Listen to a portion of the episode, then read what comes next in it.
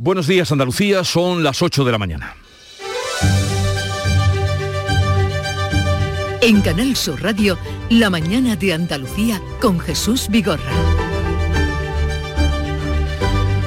Hoy sin duda la actualidad política pasa por el Congreso de los Diputados, donde se votan las medidas económicas para hacer frente a la crisis provocada por la guerra de Ucrania pero se convierte de nuevo en un tira y afloja entre Pedro Sánchez y las formaciones independentistas. Su apoyo está en el aire a esta hora de la mañana por la polémica del supuesto espionaje con el programa Pegasus. Así que depende el gobierno del voto de sus socios o de la abstención de los populares que hasta este momento no está clara. El gobierno ya ha aceptado una de las exigencias del Partido Popular que se convaliden estas medidas económicas como proyecto de ley y no como decreto. A las 9 comienza el debate en el Congreso y nosotros les informaremos de lo que allí ocurra. En el este de Andalucía pendientes hoy de las lluvias que podrían ser localmente fuertes y que dejaron ayer anegaciones en algunas zonas de la provincia de Granada y también en la de Málaga. Este jueves llegarán a Sevilla los restos mortales del cardenal Carlos Amigo Vallejo, que será enterrado el sábado en la Catedral Hispalense y velado desde esta tarde en el Palacio Arzobispal. Fue durante casi 30 años el arzobispo de Sevilla. La mañana de Andalucía. Social Energy. La revolución solar ha llegado a Andalucía para ofrecerte la información del tiempo.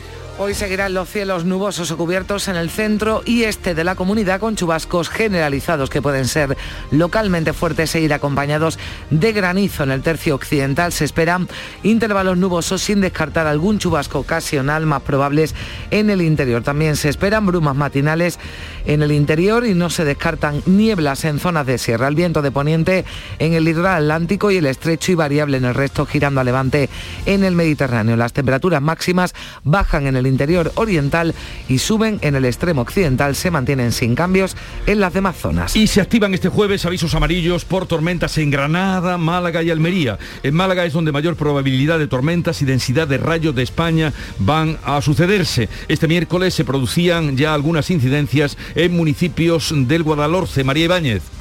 Así es, eh, el aviso de esta mañana, de esta jornada, se va a activar a partir de las 12 del mediodía por fuertes tormentas en el Guadalhorce, Costa del Sol y la Sarquía, pero ayer tarde, como bien decías, no había aviso, sin embargo, la tormenta con truenos, mucha lluvia, barro y mucho granizo sorprendió en Málaga capital y muchos municipios del Guadalhorce, entre ellos Cártama, Pizarra, Carratraca, Lozaina o El Burgo. Así nos lo contaba su alcalde, José Joaquín García. Ha sido en solamente unos cinco minutos y han caído unos 18 litros y ha sido todo de, en tromba en, plan de lluvia y granizo. No hemos tenido daño, hemos tenido un problema en algunos atascos de alcantarilla por, falta de que no había posibilidad de evacuar la cantidad que llovía y, nada más, realmente hemos tenido suerte que ha, ha, sido poco tiempo. El aviso amarillo por tormentas de hoy estará activo desde las 12 del mediodía y hasta las 9 de la noche.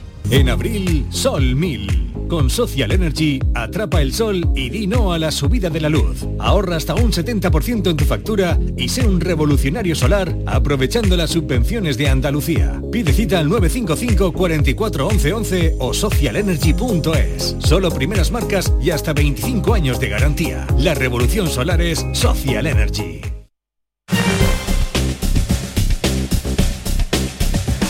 Y vamos a conocer cuál es el estado de las carreteras en Andalucía. A esta hora de la mañana conectamos con la DGT, nos atiende Alfonso Martínez. Buenos días. Buenos días. Hasta ahora en la red de carreteras de Andalucía tengan precaución en las 7, hay tráfico lento en Almería de entrada en el entorno de Agua Dulce. Además, también complicaciones en Cádiz por un vehículo averiado en la CA33 de entrada a Puerto Real. En Córdoba hay circulación intensa en la A4 en el Arcángel en dirección Madrid. También hay dificultades en Málaga, en la 7 en Benagal la Cala del Moral y también en el entorno de Fongirola en eh, dirección en Cádiz y en Sevilla. Hay circulación intensa de entrada a la capital hispalense por la A49 en Camas, la 4 en el entorno de Carmona y también eh, en la A376 al igual que en la Nacional 630 y en la ronda S30 circulación eh, lenta con paradas prolongadas en varios tramos, especial cuidado en el puente del Centenario en ambos sentidos.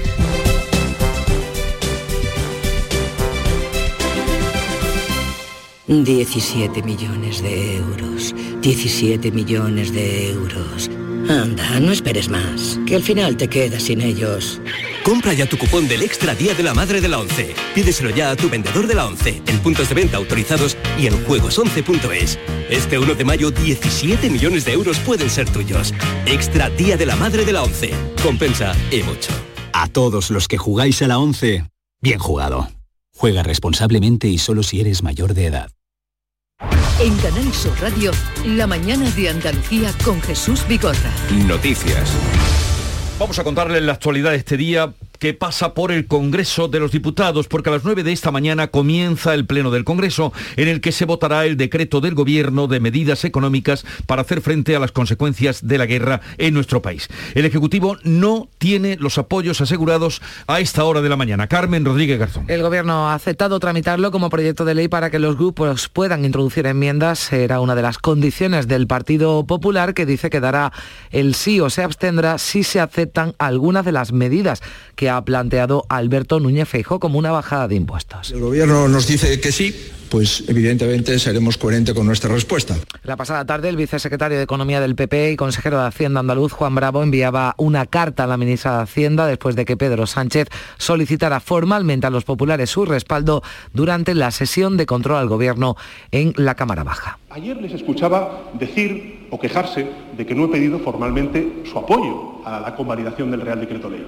Bueno, pues hoy se la pido a ustedes y se la pido al conjunto de la Cámara. La respuesta de la portavoz del PP era que eligieran entre ellos y los independentistas. Le quedan 24 horas. Todavía está tiempo de elegir entre los que quieren debilitar el Estado, para los que usted siempre tiene tiempo, y los que queremos fortalecerlo y sacarlo adelante.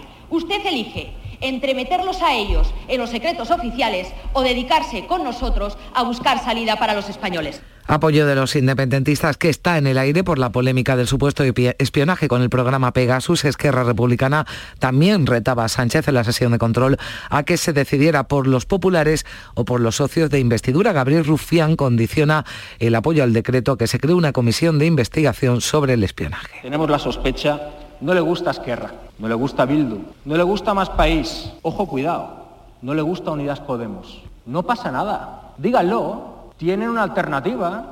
El PP, que es de centro, de centro penitenciario, Feijó, tienen esa alternativa. Díganlo. Ahora bien, sus votantes lo tienen que saber.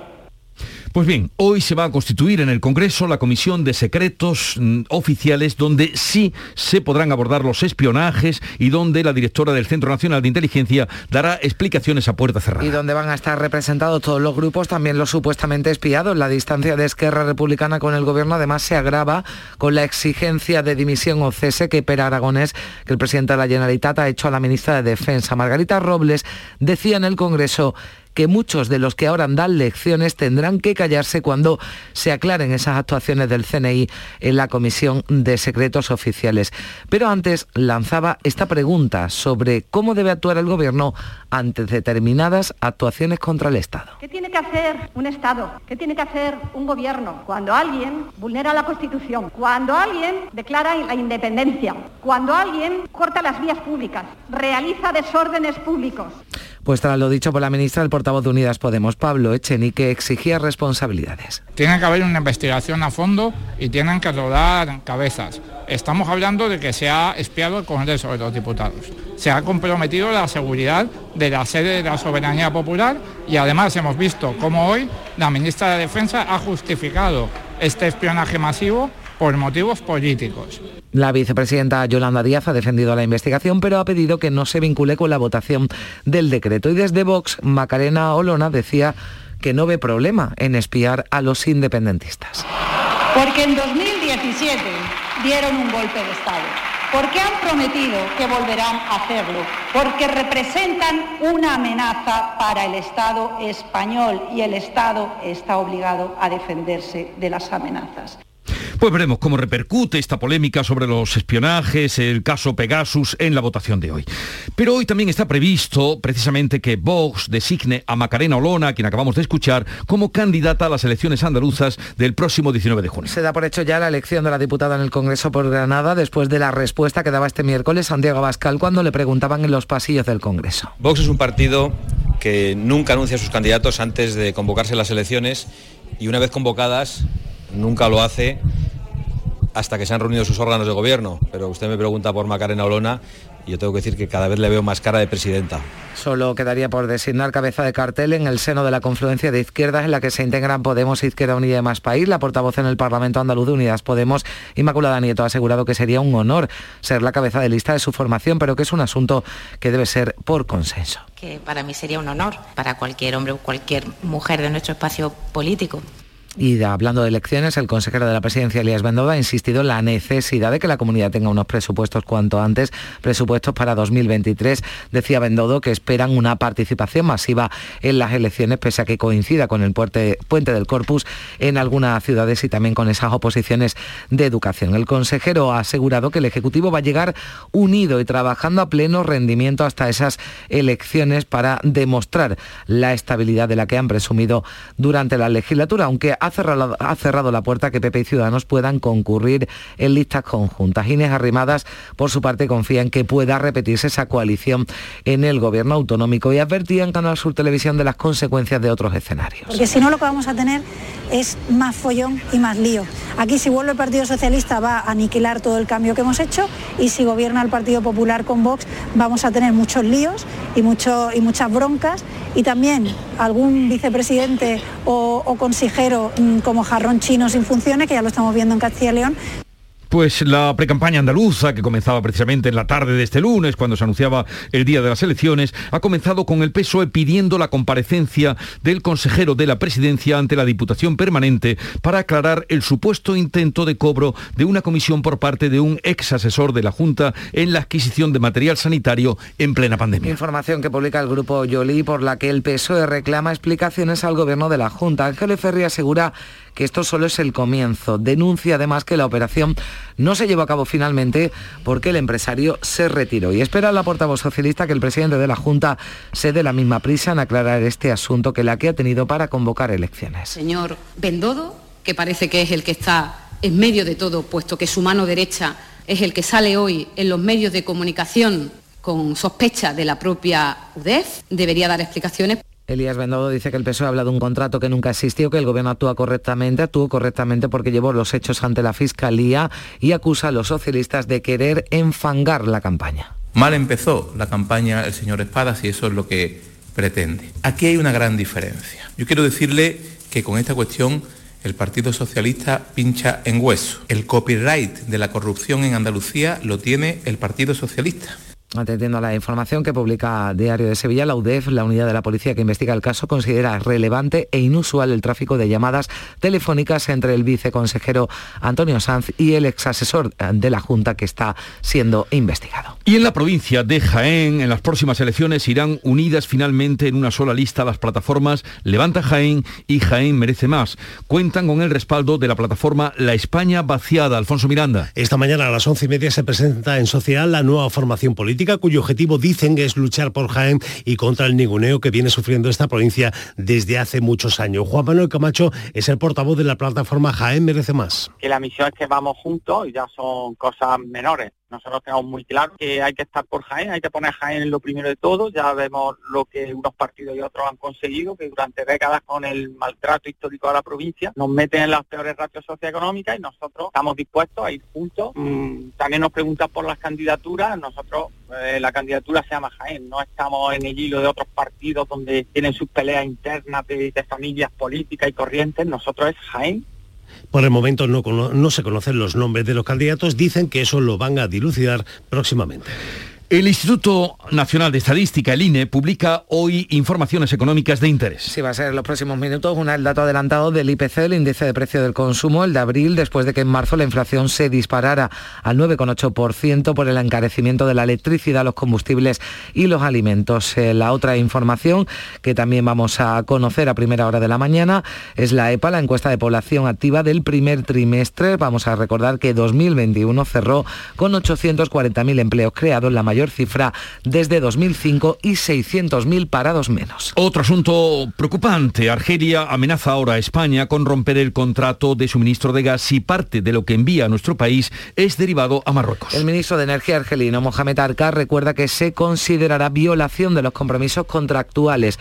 La vicepresidenta y ministra para la Transición Ecológica, Teresa Rivera, comunicaba este miércoles la reapertura inminente del gasoducto Magreb-Europa, el que decidió cerrar Argelia el pasado octubre, pero la reapertura no será para que llegue gas a España, sino que se revierte la dirección del flujo del tubo para enviar, en este caso, gas de España a Marruecos. La reacción de Argel ha sido avisar de que dará por finiquitados los contratos con empresas españolas si parte de ese gas es revendido a Marruecos, pero el gobierno niega por completo que el gas argelino pueda ser redireccionado a Marruecos y subraya que el papel de España se va a limitar al de recibir en plantas españolas los barcos con el gas que compra Rabat a cualquier país proveedor y así enviarlo por el gasoducto. Pues ese gas que llega a España procedente de Argelia llega a través de Almería, María Jesús Recio. Si se rompe el contrato con Argelia, dejará de llegar a España 8.000 millones de metros cúbicos a través de ese gasoducto que conecta Orán con Almería en la playa del Perdigal, en el Alquián.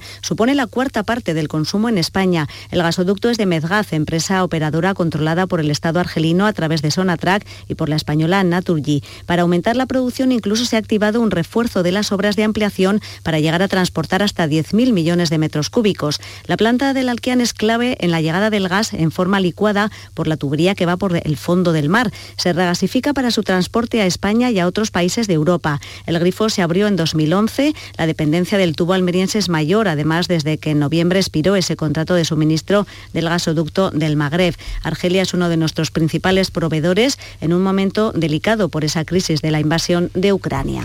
Pues hablamos ahora de esa crisis, de esa guerra en Ucrania, día 63. Vladimir Putin amenaza militarmente ahora a los países que interfieran en Ucrania. Eh, fíjense, fíjense lo que dice, dice que dispone de todos los instrumentos para defenderse, que tiene armas que nadie más posee y que las usará si hace falta. Si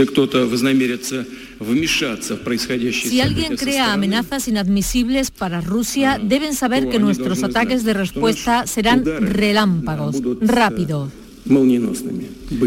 Pues una amenaza militar que se suma a la energética que ya ha hecho realidad en Polonia y Bulgaria, países a los que ha cortado Rusia el suministro de gas porque no han atendido su exigencia de pagar en rublos. El portavoz del Kremlin, Dmitry Peskov, recuerda que ya estaban avisados y advierte de que a otros países les puede pasar lo mismo.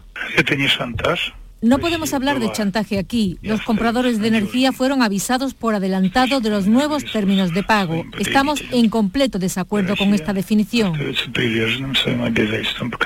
Y la presidenta de la Comisión Europea, Ursula von der Leyen, ha calificado este hecho de chantaje. Dice que la Unión Europea estará preparada.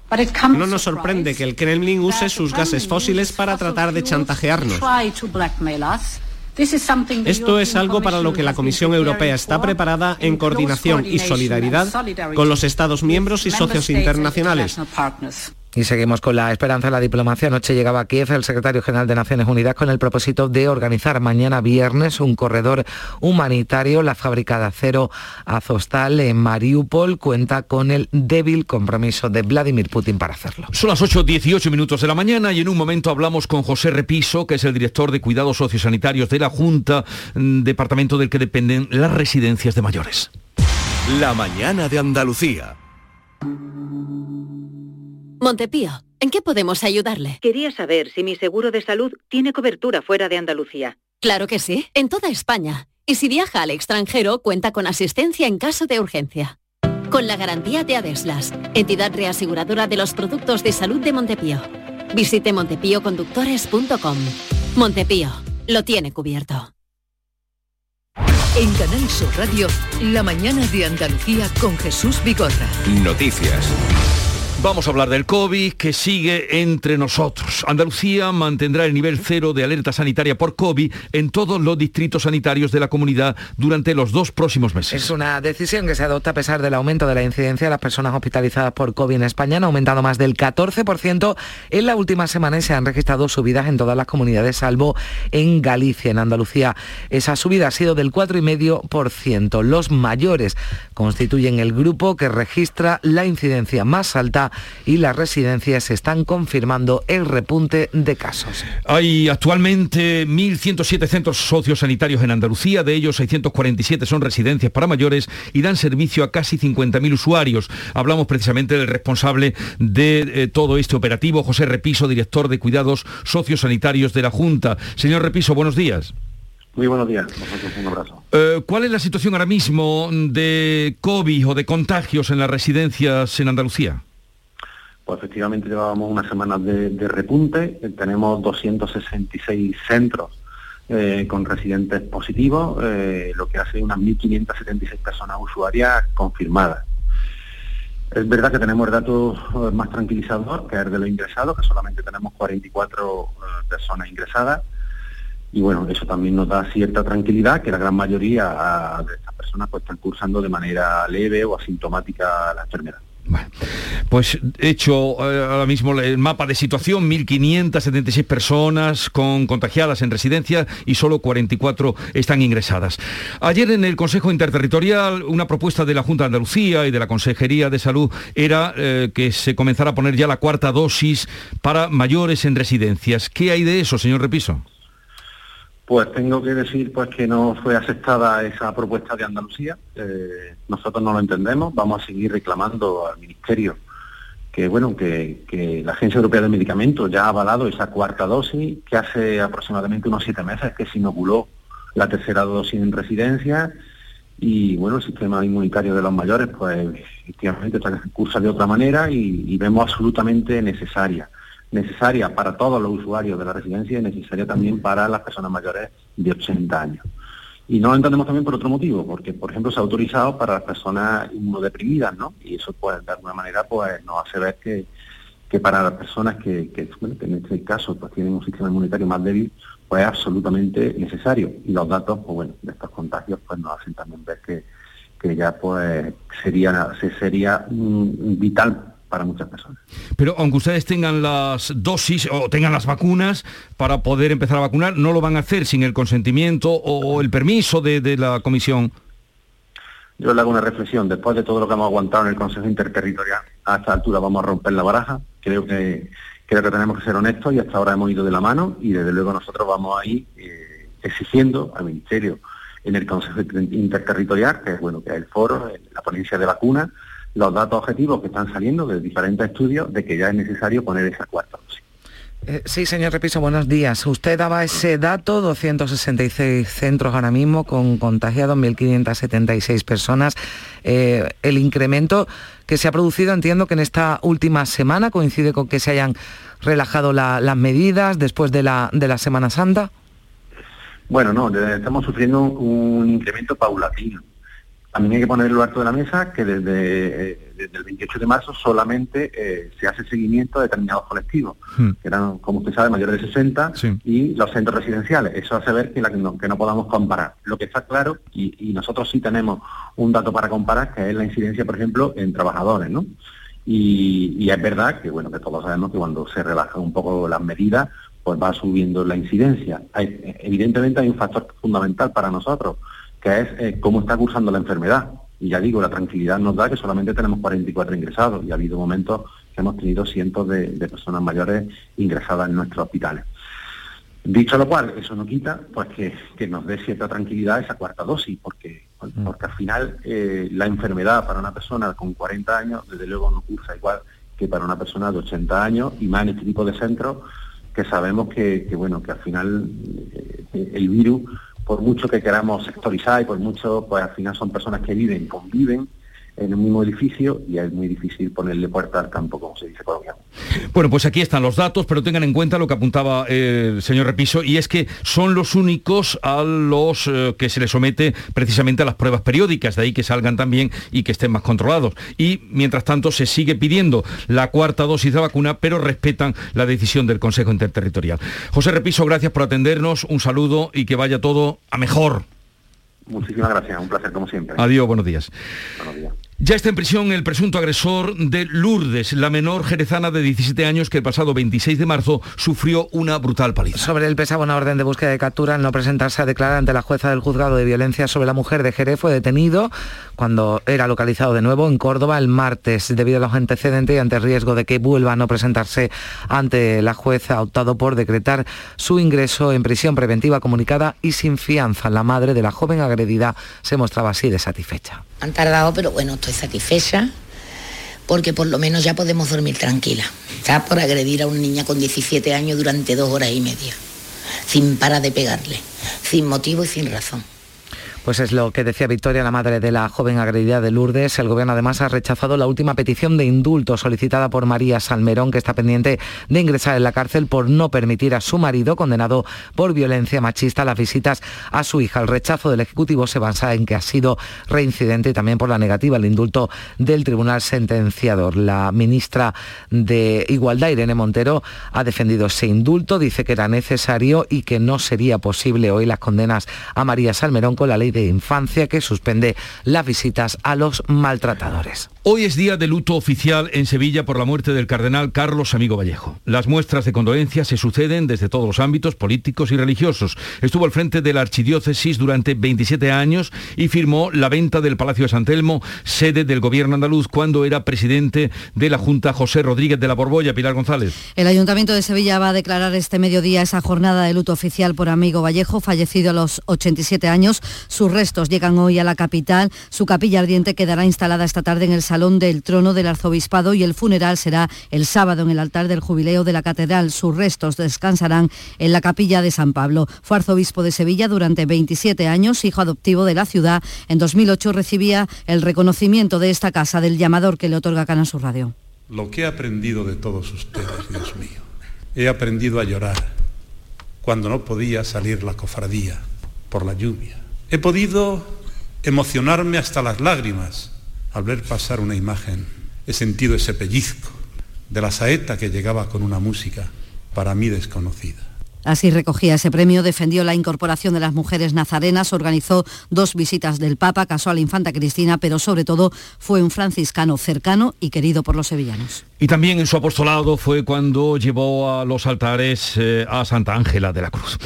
Él era franciscano, precisamente los franciscanos se van de Cádiz, a donde llegaron en el siglo XVI. Salud votaron. Se van de Cádiz los franciscanos. La falta de vocaciones de la orden religiosa ha provocado esta decisión que se hará efectiva el 1 de septiembre. La orden que fundara San Francisco de Asís y que recaló en Cádiz en el año 1566 ha decidido abandonar la ciudad. Una decisión dolorosa que pone fin a una relación histórica, según ese enviado por la orden motivada, insistimos, por la falta de vocaciones y las limitaciones humanas y económicas de esta orden religiosa.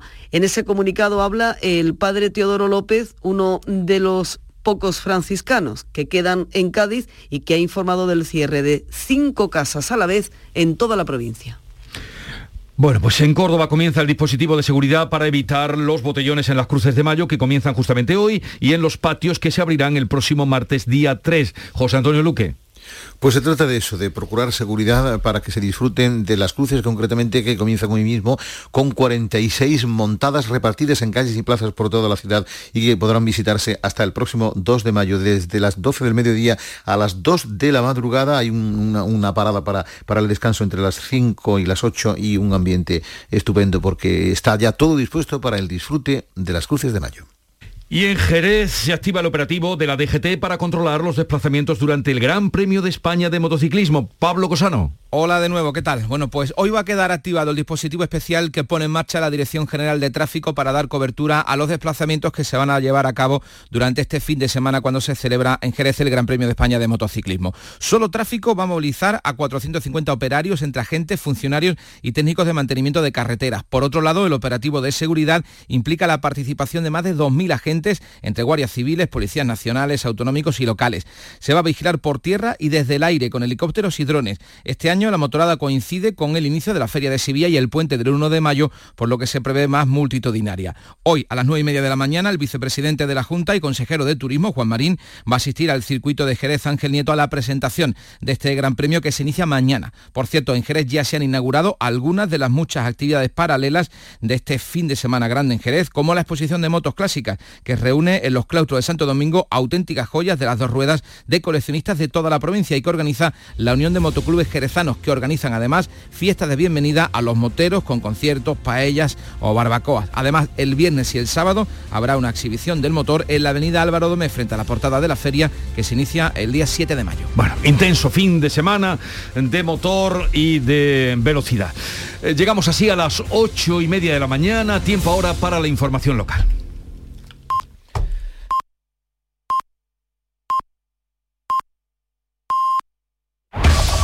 En la mañana de Andalucía de Canal Sur Radio. Las noticias de Sevilla.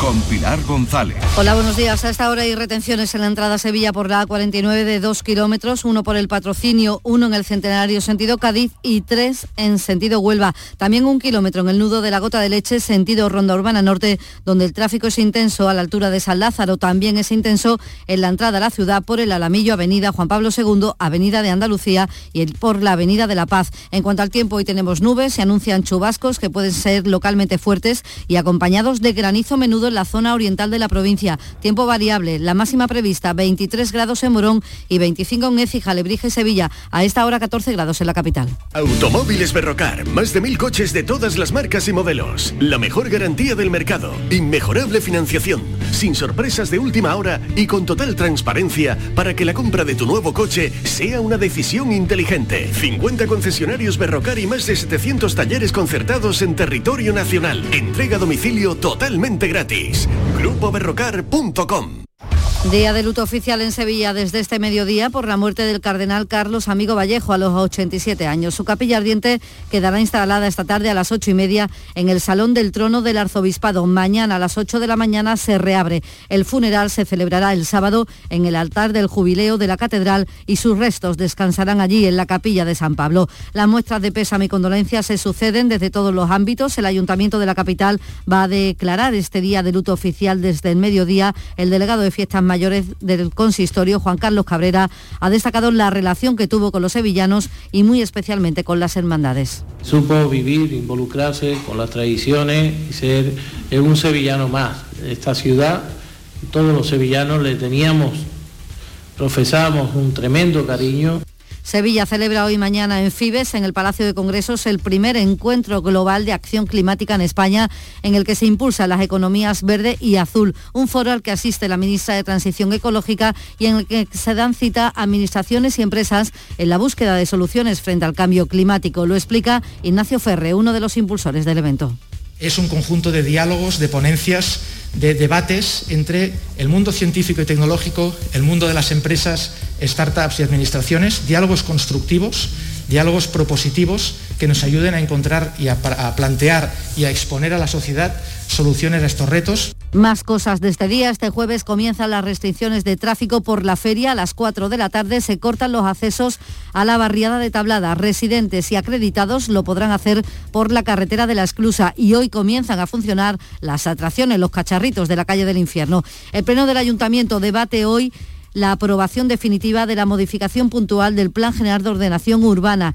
El Ayuntamiento de Sevilla pretende cambiar la calificación de las viviendas turísticas regulándolas al igual que el resto de alojamientos para turistas como servicio terciario de hospedaje y no como es ahora, que es de uso residencial. Esta tarde habrá una concentración, una caravana de coches por Sevilla de la plataforma Nosotros también somos Sevilla. Protestan por los cortes de luz en el Polígono Sur. Y la plataforma de apoyo a María Salmerón, la mujer condenada a nueve meses de cárcel por desobediencia al incumplir la custodia compartida de su hija con el padre que está condenado por maltrato, ha convocado una concentración esta tarde para protestar por el rechazo del indulto. Iberfurgo. El alquiler de furgonetas con una nueva y variada flota de vehículos industriales en Sevilla les ofrece la información deportiva. Nuria Gaciño, buenos días. Muy buenos días. El presidente de la Junta de Andalucía, Juanma Moreno, recibe hoy al actual campeón de la Copa. En torno a la una y media de esta tarde está previsto que una expedición del Betis, compuesta por los cuatro capitanes, los técnicos y miembros del Consejo de Administración, acuda a la sede de la presidencia de la Junta de Andalucía en el Palacio San Telmo de Sevilla para ser recibidos por el presidente Juanma Moreno. Será ya el último acto institucional antes de que mañana comience una nueva jornada donde el Sevilla recibe al Cádiz. El Tecatito Corona será duda hasta el último momento. ¡Guau! ¡Vaya furgoneta! La he alquilado en Iberfurgo. Está súper nueva. No parece de alquiler. Ya, en Iberfurgo disponen de una flota en perfecto estado y te ofrecen presupuestos a medida. En Iberfurgo somos expertos en alquiler de furgonetas de carga, pasajeros y carrozados. Visítanos en iberfurgo.com o en Sevilla en el Polígono Industrial Parsi. Y terminamos contándoles que Aurora Lancha ha recuperado la bufanda del Betis de su hijo fallecido hace tres años. La perdió cuando salió del Benito Villamarín tras celebrar la victoria allí de la Copa del Rey y la ha podido recuperar gracias a las redes sociales. A esta hora tenemos 12 grados en las cabezas de San Juan, 13 en Bollullos, 9 en Casadiche, 14 en Sevilla.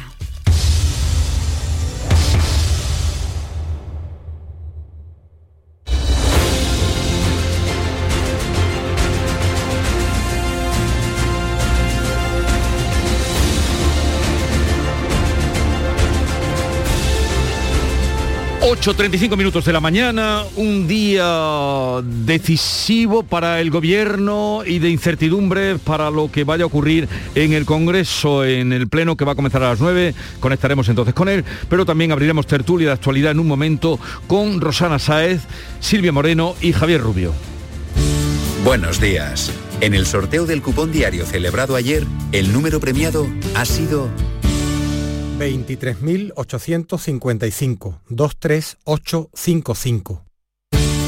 Asimismo, el número de serie correspondiente a la paga, premiado con 3.000 euros al mes durante 25 años, ha sido 22022. Hoy, como cada día, hay un vendedor muy cerca de ti repartiendo ilusión. Recuerda que este domingo día 1 se celebra el sorteo extra Día de la Madre de la ONCE, con un premio de 17 millones de euros. Disfruta del día. Y ya sabes, a todos los que jugáis a la 11, bien jugado.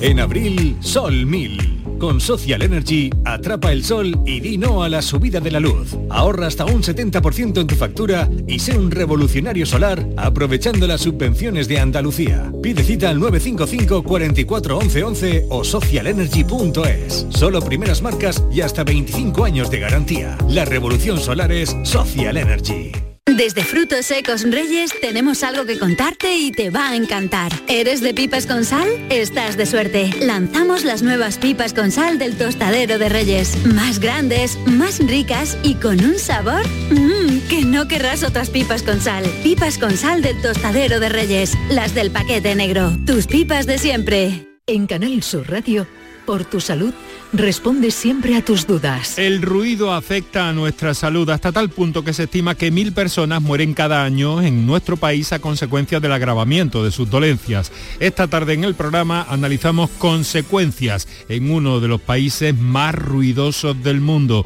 con tus preguntas y los mejores especialistas en directo. Envíanos tus consultas desde ya en una nota de voz al 616-135-135. 616-135-135. Por tu salud. De lunes a viernes, desde las 6 de la tarde, con Enrique Jesús Moreno. Súmate a Canal Sur Radio, la radio de Andalucía.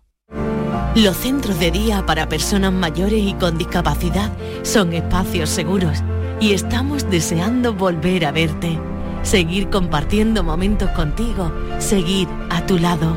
Regresa con tranquilidad y siente la emoción de volver. Junta de Andalucía.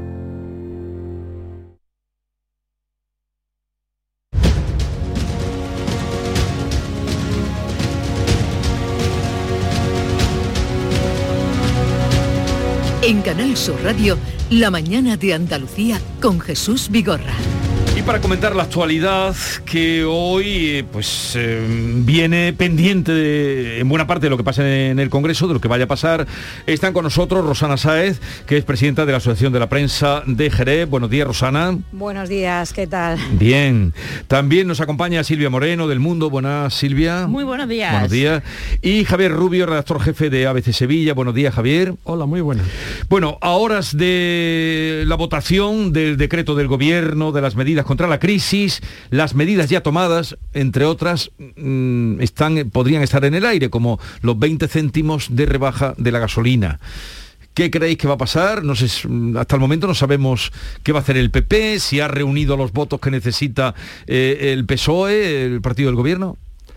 Está todo en el aire, ¿no? Eh, La respuesta está en el aire. Sí, sí, la respuesta está en el aire, es verdad. En el aire, en el aire metafísico del Congreso. El sí, PP envió ayer una carta Sí. muy clarita, ¿no? Donde ponía sus cuatro condiciones, porque es verdad que no olvidemos que en este caso el plan que se va a someter a aprobación, aparte de las complicaciones que está teniendo el presidente por todo lo que vimos ayer, ¿no? Con sus socios de investidura y todo lo que sucedió ayer, que luego si quieres lo hablamos del CNI. Bueno, pues el problema que tiene es que este plan se ha elaborado de forma unilateral, sin contar con nadie, sin escuchar las aportaciones. Entonces, cuando decimos qué va a hacer el PP, pues el PP tiene ahí una situación muy complicada, porque dentro de ese plan hay medidas que son importantes, hay otras medidas que no han gustado, hay otras medidas que son insuficientes y sobre la mesa, y ayer se lo recordó Juan Bravo en una carta otra vez a la ministra, esa necesidad de llegar a acuerdos, de haber incorporado... Bueno, el paso que se ha dado, sí es cierto, que una de las condiciones que ponía el PP es que fuese como proyecto de ley para poder introducir enmiendas Mm. y poder introducir medidas, y eso parece que sí. Entonces, ahí podría, por ahí podría venir una abstención del PP, pero la mañana se presenta complicada, pero porque yo creo que la situación está, es lamentable lo que estamos viviendo y viendo. Sí, lo más lamentable de todo, a mi juicio, es que un decreto de medida anticrisis eh, que contempla lo que ha mencionado antes Jesús, de los 20 céntimos de la gasolina, eh, hay también en juego eh, renovación de créditos ICO, en fin, una serie de medidas económicas para intentar combatir la crisis derivada de la guerra en Ucrania. Y eh, de esto en realidad no se está discutiendo. El problema que tiene el gobierno es que sus socios preferentes, el nacionalismo catalán, le quita, le rech- eh, o sea, no lo quiere apoyar, pero no por el decreto No. en sí, no Mm. porque no esté de acuerdo con alguna de las medidas, no porque le parezca insuficiente, no porque es. le parezca, sino por otro asunto que no tiene nada que ver con él, el tema de Que- el que- espionaje, el caso Pegasus y cómo los dirigentes catalanes pues han sido espiados, ¿no? Sí. Algo que no tiene nada que ver con esto. Entonces la ciudadanía as- asiste perpleja a- al debate que hay en el Parlamento, a cómo el gobierno de Pedro Sánchez es rehén de sus socios parlamentarios y a mí me parece lo más alucinante de todo esto precisamente, que el problema no es el decreto en sí, sino otro asunto que no tiene nada que ver con ello. Al final esto es tan sencillo como de quién se fía el gobierno y quién se fía del gobierno. Tan sencillo como eso. El gobierno mm, hasta ahora se ha fiado de sus socios eh, independentistas, cuya lealtad mm, ya hemos discutido aquí ampliamente y está seriamente en entredicho, y no se fía del PP. Y por eso, pues, mm, ah, claro, ahora cuando, cuando mm, tiene que, que, mm, encontrar un socio para sacar este paquete de medidas, pues mira hacia la bancada de- de- del PP. Yo creo que al final lo que estamos viendo es la, eh, no iba a decir la descomposición, pero mm, me parece una palabra demasiado grande, ¿no? De esa mayoría de investidura que fraguó eh, Pedro Sánchez y que pues, poco a poco se le va resquebrajando por pura deslealtad de unos socios con los que, mm, como dice vulgarmente eh, en la calle, ni para ir a coger duro. Claro, Javier, además lo que tú estás comentando, yo lo que veo es todo lo que mal empieza, mal acaba. Y lo estamos viendo ahora, porque lo que estaba comentando también Silvia, que es importantísimo, con la situación, las turbulencias económicas que estamos viviendo, como están los ciudadanos, o sea, que no pueden más, como están los empresarios, como está el tejido productivo, que efectivamente se chantajee, porque no tiene nada que ver tú verdaderamente si fueses mm. unos socios, digamos, como se dice vulgarmente, como Dios manda, separa una cosa de la otra, porque además te estás rebajando y te están haciendo una serie de ofertas que bastante te están dando. Y en el caso de lo que comentabas mm, de Fijón, más que no se fíe, es que yo creo que le da miedo e, ese plan que ha presentado el PP, esa, e, e, ese, esa, porque si es cierto que siempre el PP aparece cuando hay que resolver la situación económica del país y los mensajes que está lanzando Feijó a las familias, a los ciudadanos, son mensajes que están muy a pie de calle. Entonces, cuando él presenta, y además Juan Bravo tiene también una gran credibilidad mm. porque ha demostrado en Andalucía cómo lo ha hecho, entonces yo creo que ahora, más que no fiarse, hay un miedo de esto a quién lo va a rentabilizar. Entonces, estamos ahora mismo pensando en intereses personales, el presidente todos lo sabemos, son una ambición personal, hay que decirlo, él quiere estar ahí hasta el punto de lo que pasó ayer, que luego me imagino que lo hablaremos Jesús, porque lo del CNI ha sido muy gordo y lo de la ministra, como la han dejado. Vamos a hablar de eso y de la pregunta que se hacía Margarita Robles, pero vamos. Muy buena pregunta, ¿eh? ¿eh? ¿Qué tiene que hacer un Estado cuando alguien eh, era eh, quiere mm, alguien le declara la independencia? eso es lo que entiendo, entiendo la pregunta retórica, la cuestión retórica de la ministra Margarita Robles, pero ella, como es juez de carrera, sabe que lo que tiene que hacer el Estado cumplir la ley. La ley por encima de todos.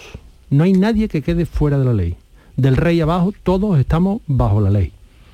Ahora, por supuesto, me refiero otra vez, no puede ser la deslealtad con la que se manejan los políticos independentistas. Entonces tú no puedes estar aspirando a derribar un Estado, a destruir un Estado y al mismo tiempo queriendo entrar en la Comisión de Secretos Oficiales al mismo tiempo que, mm, eh, el, Estado te ampare a ti en tu deslealtad. Y, que los derechos mm, que tú quieres eliminar para todos los demás, que a ti se...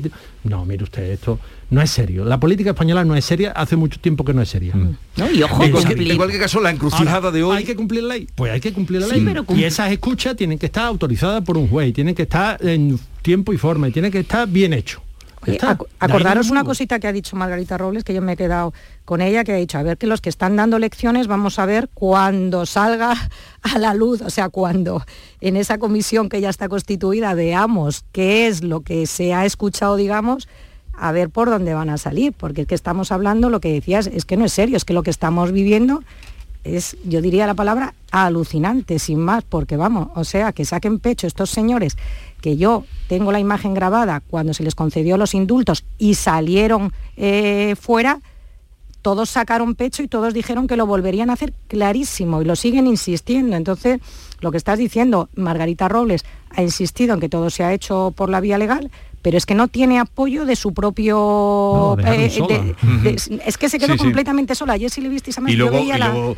eh, de Chenique, Pablo Chenique, la manera de largar, diciendo tienen que rodar cabeza. y, eh, exigiendo encima, la única ministra que hay ahí que le está plantando cara, que se ve clarísimamente cómo la quieren quitar de en medio y yo creo que ella estuvo, al final lo que decía Almeida, le, apoyaba a Almeida. Oye, lo, que ha llegado, eh, lo que ha llegado muy pronto ha sido el presidente del gobierno, ¿eh? las imágenes que están dando ha llegado, ah. eh, sí, sí, empieza a las 9 y ya está sentado, no sé si las imágenes esas correspondían a ayer, no, no, pero se ha visto entrar y hay poca gente en el Congreso. Bueno, ahora veremos, esas son de ayer, pero antes ha habido una que está, no lo sé, ahora nos dirá nuestra compañera desde allí. El caso es que...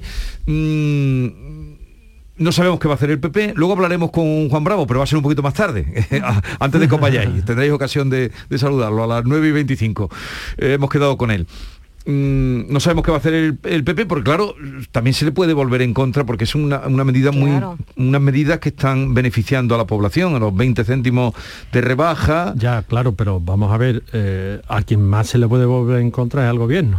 Claro, claro, no, no, claro, por supuesto. Que, tiene que favorecer la mayoría parlamentaria para convalidar su decreto ley, que ahora se ha convertido en proposición de ley, es el gobierno. O sea, a ver si ahora, mm, claro, eh, tiene que salir todo el mundo en socorro pero por eso, a ver cómo sale... Usted ayuda un poquito. A ver cómo sale esta encrucijada Pedro Sánchez. Claro. Pero además, Jesús, que es que esto se ha quedado en los 20 céntimos, que está muy bien que la gente va a la gasolinera y se sale súper contenta con sus 20 céntimos, pero es que las medidas van muchísimo más allá y además es que no ha aceptado, lo ha hecho de forma unilateral, es que no ha aceptado ni ha escuchado a nadie de medidas que se proponían. El caso de la propuesta, vuelvo a la propuesta de Feijó y luego Juan Bravo que vas a hablar con él, que se incluían medidas que eran, bueno, por lo menos debátelas, escúchalas, siéntete, míralas. Entonces, yo creo que mm, el PP es verdad que dices que está en una situación complicada, pero por otro lado está en una situación de decir, oye, que yo a este señor le he presentado, que no es como cuando el PP no presentaba nada, me quiero decir, que No, ahora no, no, tan- sí ha presentado un plan. Sí, no, no es tanto como complicada como esas medidas que están favoreciendo también lo- lo- lo- el precio del gas, el- hay muchas, muchos, muchas medidas que están ya aplicadas. Pero está también la del despido, que no los eh, empresarios, eh, el tema de los vida. O sea, vamos a ver qué, qué ocurre. Parece, salía que el de Teruel ahora también van sumando votos. uno a uno, Pero arañando votos. creo que con uno de El Bildu suyo ya propio, ¿no? sacarían. Sí, Pero sí, el no, suyo ah, propio que no se ha podido ir. eh, que se iba a Polonia hoy y se ha ido al Congreso.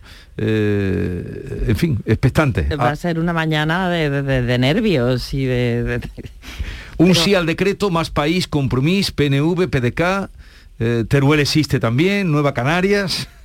Y Esquerra y, y- y Bildu que, que están, se han tirado al monte. Pero fíjate Jesús, mientras estamos haciendo esa contabilización, lo que está pasando es que eso que le está haciendo ese para tenerlos contentos como a los niños pequeños, el, el que ayer, lo que sucedió ayer eh, de la Comisión de Secretos Oficiales, es muy grave. ¿eh? Primero para mí lo más grave que me parece es que haya estado tres años sin estar constituida, porque además no se hablaba ni de ello, o sea, que es que estamos hablando de una comisión importantísima de secretos oficiales con un país que estaba amenazado, bueno, no, con un país que tuvo una declaración de independencia, que con unos, pro- con unos presos que salieron indultados.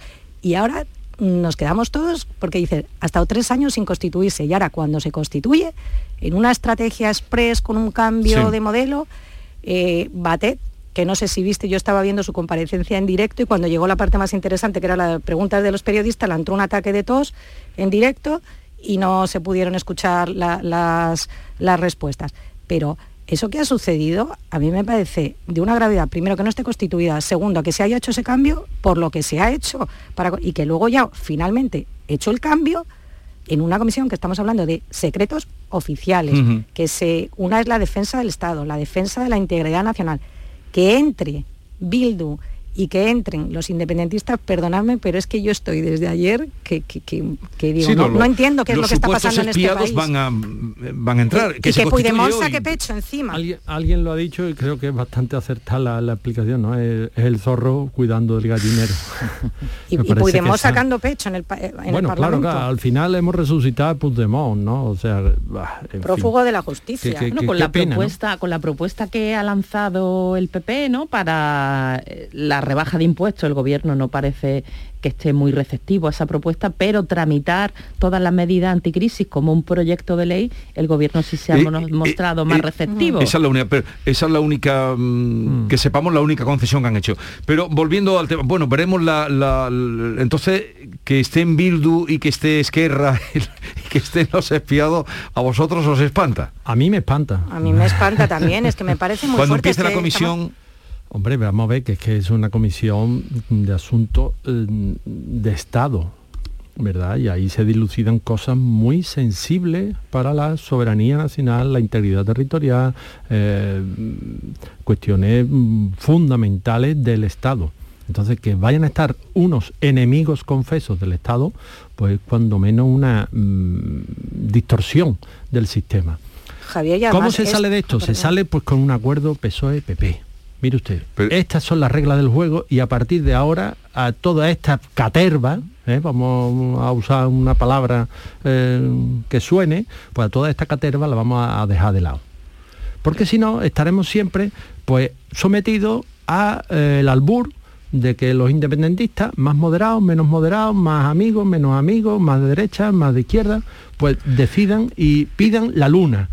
Y se la vamos dando por parcela sí, la pero luna. la, la luna también es lo que tú estás pidiendo, Javier. Ahora Sí, mismo, bueno, que yo estoy claro. contigo, ¿eh? Que Pero- yo estoy contigo. pero- pero Que- esto ya es que en demasiado, casos- ¿eh? Que en casos importantes como Claro estamos sí, viviendo en este claro país sí. ya es hora de que Tenemos PP y una PSOE pandemia, una guerra, una crisis energética, unas relaciones internacionales que las tenemos manga por hombro. No Javier, acabas de dar en una clave. No las, el relaciones, las relaciones internacionales que acaba de decir. Ahora vamos entendiendo por qué Biden no cita a Pedro Sánchez en nada. Porque si ahora, fíjate, con lo del CNI ya, Pero ¿dónde si no nos van a citar si tenemos Si, si el a- memorándum de febrero salió publicado en la prensa española, ¿dónde vas tú a, a que te den más papeles? Pues no te dan ni uno, claro. No se fían, los socios de la OTAN no se fían del gobierno de España. Porque dentro del gobierno de España hay unos señores que están propugnando pues un cierto pacifismo, ¿verdad? Para que las palabras se impongan a las armas pero mientras están matando todos los días en el frente de batalla, están cayendo. Es que estamos hablando de Bildu, estamos hablando que siguen crímenes de, ETA sin resolver, que no se está colaborando, estamos hablando de independentistas que ya se han visto y se ha quedado claro las conexiones, ¿cómo no? Estamos hablando de, de que si efectivamente, y yo estoy de acuerdo que hay que hacerlo por lo legal, que tiene que haber una autorización judicial, que las escuchas han hecho de siempre y hay una cosa importante, que los espías ya no son espías de estos que van con gabardina, que hoy en día la tecnología, uno de los avances tecnológicos, pero que también hay que ponerle coto, porque efectivamente ha, habido unos momentos de barra libre, efectivamente existen programas y no solamente el Pegasus, sino que a ti te pueden infectar hoy en día el teléfono muy fácilmente y Google es de los primeros que nos espía a todos. Entonces, no me voy a derivar, pero que sí es cierto que, mm, en el momento en que se ha producido, que estamos viendo esas conexiones eh, con Rusia, lo que, lo que ha sucedido, y para que el ciudadano lo entienda, que se haya rebajado los apoyos para que estos señores puedan entrar, eso sí que merece una explicación. Pero claro, pero Rosana, eh, estos dirán que los han votado a ellos como... Es que ese es el problema, Jesús, el que tú planteas, efectivamente, porque ese es el problema, pero les han votado, pero teníamos, la comisión estaba bloqueada desde hace tres años precisamente porque se exigían 210 votos para nombrar a cada representante y ahora se ha rebajado a que basta con 176. Entonces, había una manera de, frenar eso sumando eh, eh, esos 210 votos. Pero yo estoy de acuerdo contigo, Jesús, que el problema radica en que estos señores están ahí. O sea, hay partidos que van en contra de la unidad de España, de la integridad de España, y están ahí, porque están luchando desde dentro para defender sus ideas, pero no olvidemos que también han dado un golpe de Estado y durante unos segundos tuvimos una declaración de independencia que no se nos debe de olvidar y que están indultados y que siguen sacando pecho, siguen sacando pecho diciendo que lo volverían a hacer, que es lo más gordo. Sí, o sea, de arrepentimiento no ha habido nada. Y el gobierno de Pedro Sánchez, ¿por qué no es posible el pacto que propone eh, Javier? ¿Por qué el PSOE y el PP no se ponen de acuerdo en determinado asunto? El gobierno de Pedro Sánchez es de una eh, debilidad extrema y necesita un apoyo y el gobierno de Pedro Sánchez ha decidido que sus socios parlamentarios mm. preferentes son los independentistas, es Bildu, y entonces ante esa tesitura pues ocurre ocurren las cosas que están ocurriendo. Cuanto más débil, más soberbio. Vamos a ver si hoy lo vamos a ver si le falta humildad. A Pedro Sánchez le falta humildad. Mire usted, yo no estoy en, posesión de una mayoría en el Congreso, pues tendré que ir mm, buscando mm, acuerdos pues con quien me garantice una estabilidad, pero claro, para eso hay que humillarse y eso es lo que Pedro Sánchez no cabe en su cabeza. Vamos a ver qué ¿eh? vamos a ver qué pasa hoy. Vamos a ver qué pasa hoy si consigue en el último momento. ¿Cuánto necesita? Pues, pues, si lo consigue sale, sale triunfador. Javier seguro, seguro. Que una cosa, ¿eh? Que, a este le doy esto, al otro le doy aquello, el de Teruel, pues ya le habrá prometido, yo qué sé, una Porque mira qué pasó con la reforma laboral. ¿eh? Yo qué sé lo que le habrá prometido. Pero algo, ya está, ¿eh? Luego, entonces, ¿alguna capacidad tiene para Hombre, mm, claro, para salir mm, para salir de estos trances, de, pues estas encrucijadas? Como el que tiene una finca, ¿verdad? Y la va vendiendo por parcela, pues hasta que llega un momento que, oye, ya me he quedado sin finca, pues, oye, es que nos hemos quedado sin estado. Ah, vaya, pues bueno, pues cerramos. Y entonces, fíjate, ah, perdón, no, Jesús habla. No, no, no, di, di, di. Ah, no, que entre las condiciones que ponía el PP, entre esas condiciones, eh, aparte de la rebaja de impuestos, que estamos los ciudadanos y como decía antes, el tejido productivo asfixiado a y produce y, una de las cosas que propone es la reducción de ese desorbitado de mm, despilfarro de gasto que mm, lo insisto y cuantas veces lo diré y no me importa decirlo, que no podemos tener el doble de ministerios que el resto de Europa, 22 ministerios, porque no solamente son ministerios, es todo lo que lleva detrás de direcciones generales, secretarías, asesores, y, mm, y no hace ni un solo gesto de cara a los ciudadanos de decir, por cierto, con una serie de ministros que están ahí de adorno, completamente de adorno.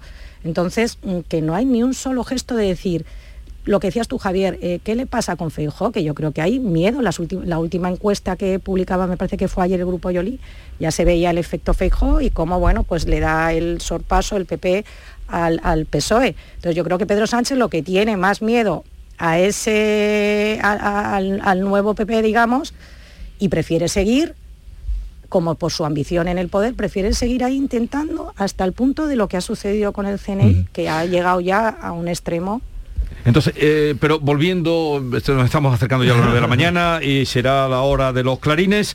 eh, que dices que ante la respuesta de Margarita que sí al espionaje, que además hay muchas, muchos sectores que no son eh, de izquierda o socialistas han apoyado el espionaje, pero que se haga bien, que decías tú. Porque no sé qué no se ha hecho bien. Hombre, primero nos hemos La- la enterado. autorización. Primero nos hemos enterado. No haber llegado a un acuerdo para constituir la comisión la de primera control. re- eh, Ahí de bien. espionaje es que no se entere. Sael Roldán, cuando le preguntaron a la salida, entonces este follón le pregunta a Sael Roldán una pregunta. Diga usted, dice, hombre, usted entenderá Eh, que si si es el digo. CNI, eh, usted entenderá que mm, si es el servicio del CNI, pues no puedo contarle ni lo que pienso ni lo que... a sea. ver si es que otro servicio secreto eh, es el que ha movido para que se filtre, para que se sepa, para que se conozca. Aquí Mira, se sabe todo. hoy se salía- filtra Se sabe todo. todo, claro que se sabe todo. Hoy Y sale los una entrevista- están trabajando, ¿eh?